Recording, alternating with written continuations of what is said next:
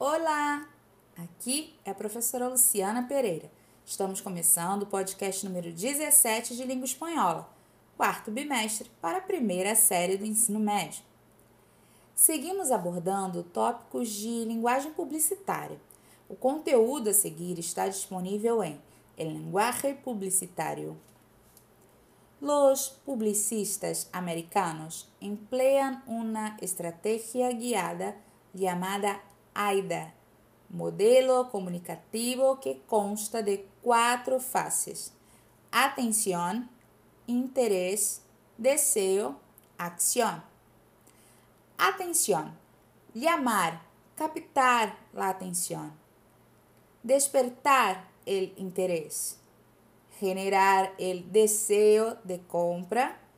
Provocar la acción de compra. Conseguir la atención de los destinatarios prefijados mediante un discurso atrayente que generan interés, en el que se integran elementos persuasivos que producen deseo, que necesariamente acabe en la acción de obtener ese objeto tienen que dirigirse a los destinatarios que han previsto en el target publicitario en un lenguaje directo que los identifique con el mensaje eh, que les envía. El creativo debe elegir el grupo social a quien se dirige, de alto nivel social e intelectual de nivel medio general, de nivel bajo general y adaptar su mensaje usando el registro que mejor se adecue, adecue, perdón.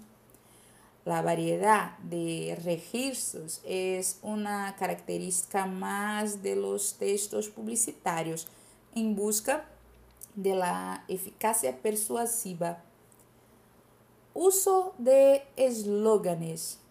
Se construyen con recursos poéticos como la hipérbole, la sinestesia, con tiempos verbales exhortativos e imperativos, con tiempos intemporales como presente.